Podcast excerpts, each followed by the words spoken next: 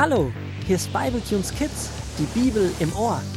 Der heutige Bibletune handelt von Rubina und Paul. Die beiden Holzwurmgeschwister erleben eine Menge spannender Abenteuer. Gut, dass sie ihren Großvater haben, der ihnen jederzeit mit Rat und Tat zur Seite steht. So auch heute. Die Freude über die geschaffte Arbeit und auf das Eröffnungsfest ist im ganzen Dorf zu spüren. Nur wenige Arbeiten müssen noch abgeschlossen werden. Gemeinsam packen alle noch einmal mit an, als am Nachmittag die ersten großen dicken Regentropfen vom Himmel fallen. Schnell wird klar, heute kann nichts mehr gemacht werden, und so ziehen sich alle in ihre Wohnungen zurück. Es regnet die ganze Nacht, und auch am nächsten Morgen hängen noch schwere Regenwolken am Himmel. Trotz des Regens wollen Rubina und Paul kurz zum Park, um zu sehen, ob vielleicht doch gearbeitet wird und ob alles noch steht. Sie ziehen sich ihre Regencapes über und kugeln los. Von der Freude von gestern Vormittag ist nichts mehr zu sehen. Alle, denen wir begegnet sind, sehen irgendwie enttäuscht und entmutigt aus. Ach, wie gut kann ich die alle verstehen. Warum muss es denn ausgerechnet jetzt regnen? Ich weiß. Ich verstehe das auch nicht, Paul. Im Park ist heute auch niemand, so wie es aussieht. Macht auch irgendwie keinen Sinn. Bei dem Regen kann man ja auch nichts wirklich fertig machen. Fertig machen ist gut. Ich hoffe, der Damm hält. Hast du vergessen, was Grünaldo eben gesagt hat, als wir ihn getroffen haben? Sein Vater ist sich nicht sicher, wie viel Regen der Damm noch aushält. Stell dir mal vor, der bricht, dann war alles umsonst. Ach, Komm, wir gehen wieder heim. Das macht doch keinen Sinn hier. Ziemlich durchnässt und noch frustrierter kommen die beiden wieder zu Hause an und laufen ihrem Großvater fast in die Arme. Was ist denn mit euch beiden los? Wart ihr draußen bei dem Wetter? Ja, wir wollten uns den Park mal ansehen und haben mit ein paar Leuten gesprochen. Ach, Großvater, ich glaube, die ganze Arbeit war umsonst. Bestimmt bricht der Damm, und dann ist alles verloren. Hätten wir doch nur nie angefangen mit diesem Projekt, dann wäre der Regen auch egal.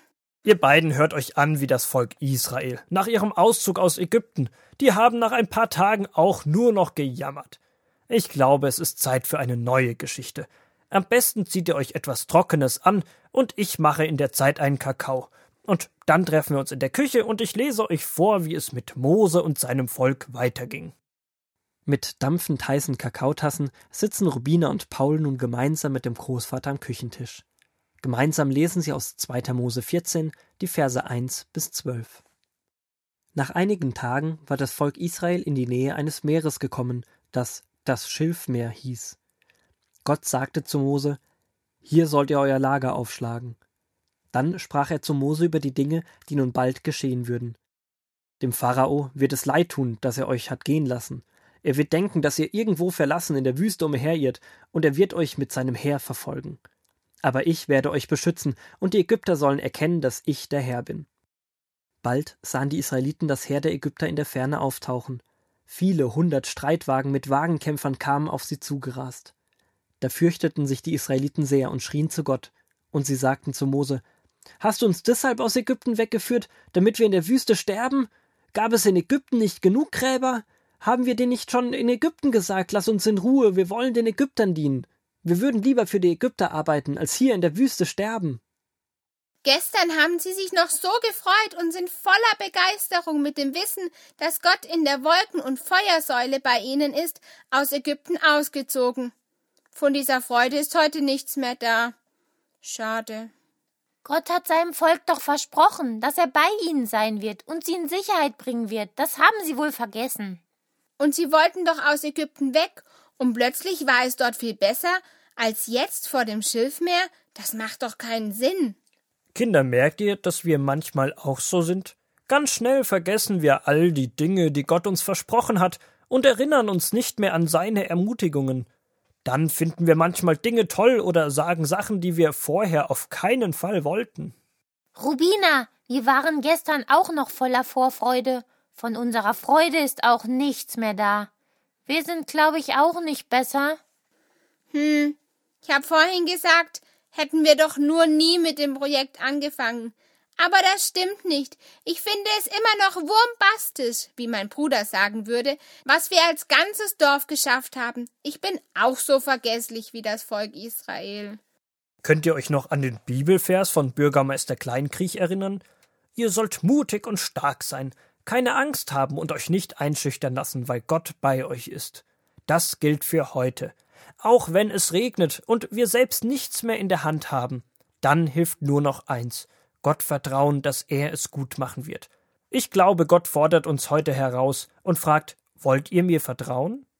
Der Vers gilt nicht nur, wenn alles gut läuft und die Sonne scheint, sondern auch dann, wenn es regnet. Vielleicht gerade dann. Wieder einmal sehr gut erkannt, mein lieber Paul. Mir fällt das ganz schön schwer. Klar will ich Gott vertrauen. Aber wie schaffe ich das?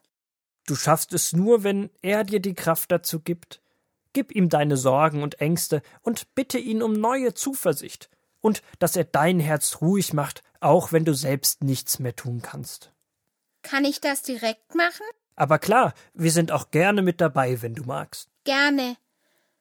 Gott, ich danke dir, dass du uns lieb hast und dass du einen guten Plan für mich und unser ganzes Dorf hast. Ich gebe dir meine Sorgen und Ängste wegen des Regens und ich bitte dich, dass du den Damm standhaft lässt und wir nicht von vorne anfangen müssen. Ich vertraue dir und bitte dich, dass du mich ganz ruhig machst und mir neue Zuversicht schenkst. Ich will mich an deine Zusagen erinnern. Amen.